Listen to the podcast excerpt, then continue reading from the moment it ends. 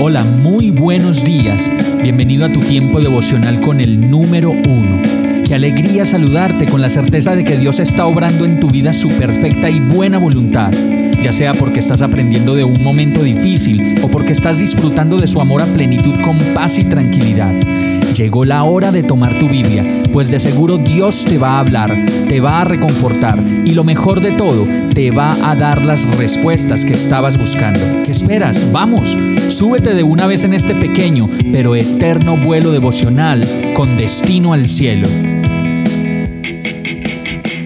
Y el mensaje de hoy se llama No sueltes la espada. Segunda de Samuel 23:10 dice, pero Eleazar se mantuvo firme y derrotó a tantos filisteos que por la fatiga la mano se le quedó pegada a la espada. Aquel día el Señor les dio una gran victoria. Las tropas regresaron a donde estaba Eleazar, pero solo para tomar los despojos.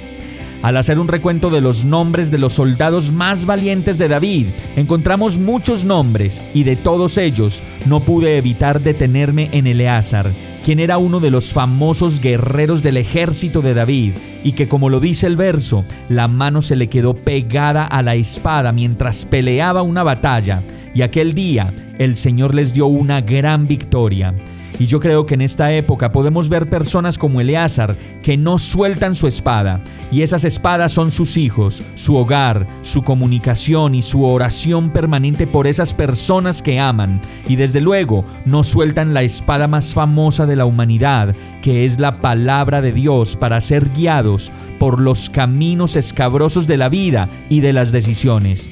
Por eso como Eleazar, no sueltes la espada de la palabra de Dios para guiarte en la vida, ni las espadas que Dios te ha dado para ganar todas las batallas.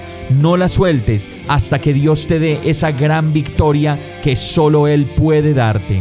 Las victorias finalmente serán la unión familiar, la relación con tus hijos, el cuidado de ti mismo, la realización de tus sueños y la dicha de disfrutar lo que Dios te ha dado como regalos eternos que no se pueden comprar ni ganar en una rifa, sino que se deben luchar como uno de los guerreros más fuertes de su ejército. Vamos a orar. Enséñame, Señor, y dame la fuerza que necesito para sostener la espada de tu palabra que me da vida, entendimiento y todo lo que necesito para obtener las victorias de la vida. Haz de mí una persona luchadora, segura, aceptada y firme en ti.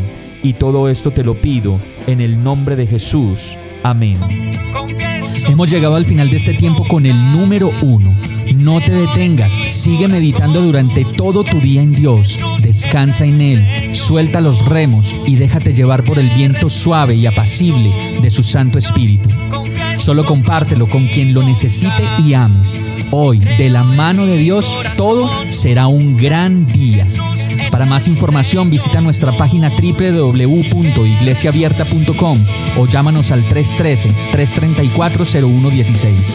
Oramos y rogamos para que cada día te enamores más de Dios y para que no pares de pasar todo tu tiempo con el número uno.